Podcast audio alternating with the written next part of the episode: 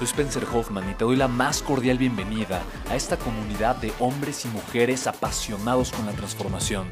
Y es que sabemos que así tiene que ser la vida, habiendo tantos con la mente confundida y plomo en el corazón, desperdiciando su potencial y dejando su vida para después, para nunca. Sabemos que tenemos que hacer algo y es por eso que estamos comprometidos a cambiar las cosas. No somos uno más del montón y pasamos desapercibidos. No le hacemos caso al miedo ni huimos del dolor de pagar el precio. Y sobre todo, no cargamos con el pasado ni con el arrepentimiento porque vivimos en el presente. Creemos en la grandeza y la creamos. Creemos en quienes lideran con su inteligencia y su pasión y en quienes construyen un imperio con su potencial a pesar de venir de la nada. Aquellos que podemos llamar imprescindibles porque sabemos que ser uno de ellos es cambiar al mundo y dedicar la única vida que tenemos a construir un legado. Bienvenido a tu podcast, Una vida, un legado.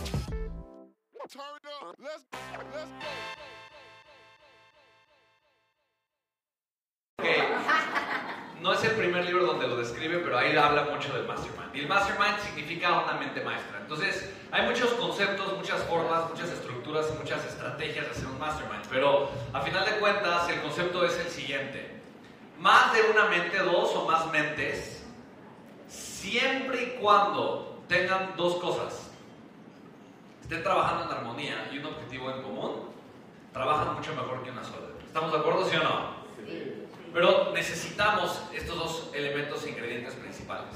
Sin estos dos elementos el mastermind no puede funcionar. ¿Cuáles son los dos elementos? Total y perfecta armonía y un, un objetivo en común. ¿Estamos de acuerdo, sí o no?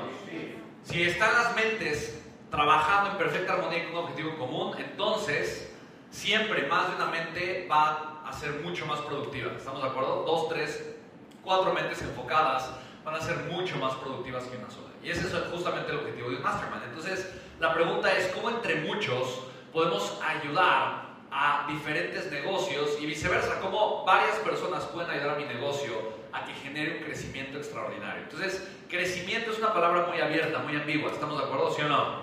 Si yo te digo, oye, ¿quién aquí quiere crecer? La pregunta es, ¿qué tenemos que hacer para que el crecimiento suceda de una forma lógica y natural? Y curiosamente hay tres cosas súper, súper, súper, súper importantes que podemos trabajar a lo largo de tres hot seats distintos para provocar un crecimiento espectacular, ¿vale? La primera de ellas significa, o vamos a hablar del modelo de negocios.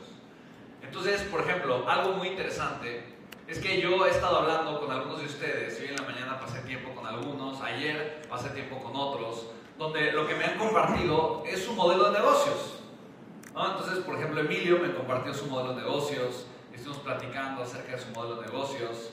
Eh, Sebas me compartió su modelo de negocios. No, ¿Dónde está Sebas?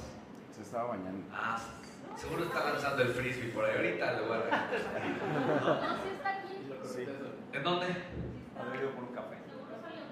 ¿El café o el baño? Ok, pero bueno, me han estado compartiendo Jesús, ¿no? Eh, eh, de otra vez hablando de su modelo de negocios. Eh, ¿Y qué es el modelo de negocios? Es la forma en la que yo genero dinero para mi negocio. ¿Estamos de acuerdo, sí o no?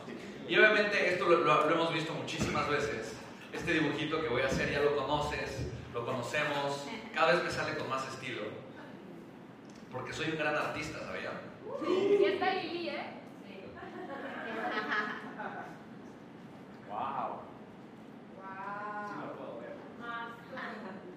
Espectacular. Soy un gran artista, ¿sí o no?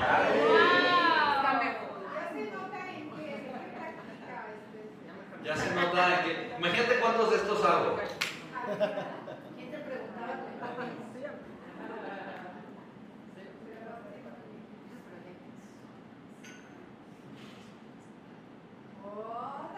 Neta, te sale bien.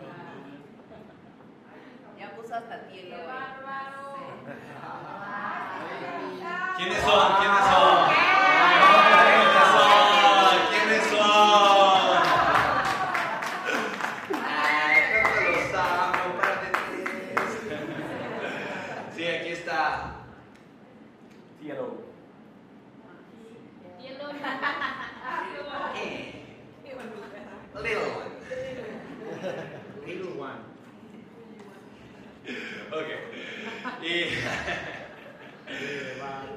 ¿A poco no soy un gran artista?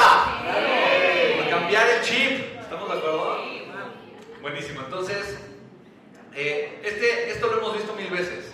Simplemente mi modelo de negocio es la forma en la que voy a entregar valor a cambio de a cambio de dinero. ¿Estamos de acuerdo?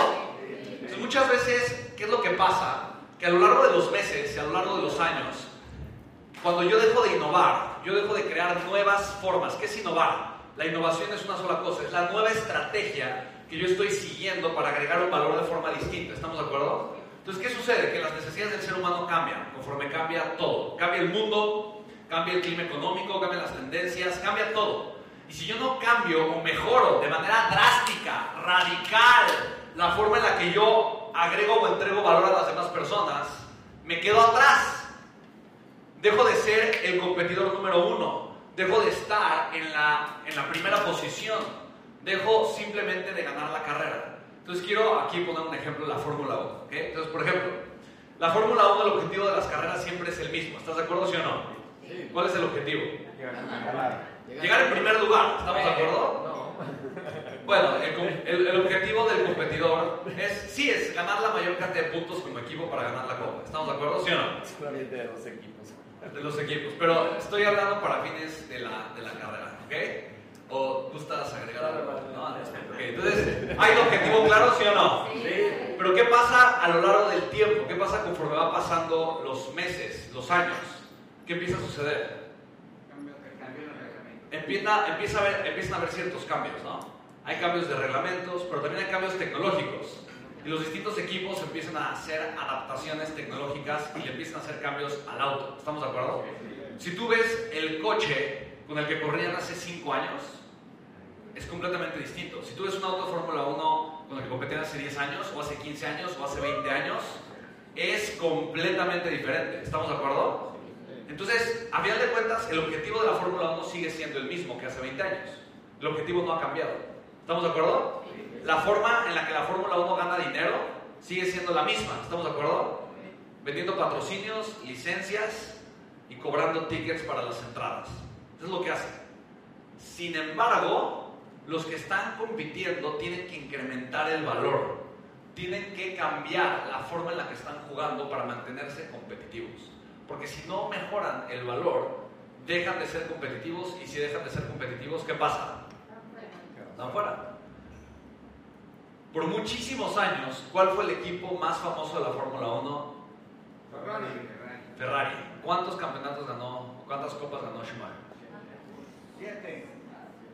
Seguidas, ¿no? Fue campeón por muchos años. Entonces, para muchas, y antes de Schumacher, Ayrton Senna y Fittipaldi, ¿no? Y fueron como muchos representativos, principalmente del equipo de Ferrari, ¿no? Y llegó un momento en donde algo sucedió. Y llegó otro equipo más fuerte que Ferrari y lo destronó. ¿Quién fue? Mercedes.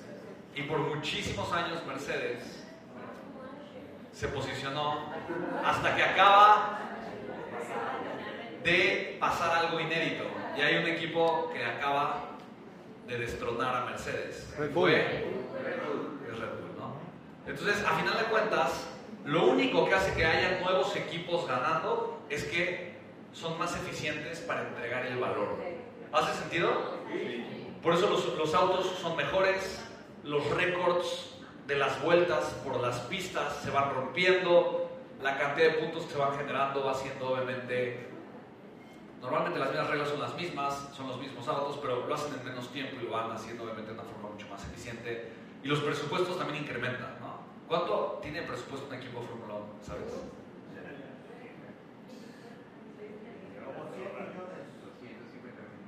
El equipo, el equipo que menos dinero tiene, que es Haas, que menos dinero tiene, pero Ha- Haas, su equi- el equipo de Haas, ¿cuánto dinero crees que tiene?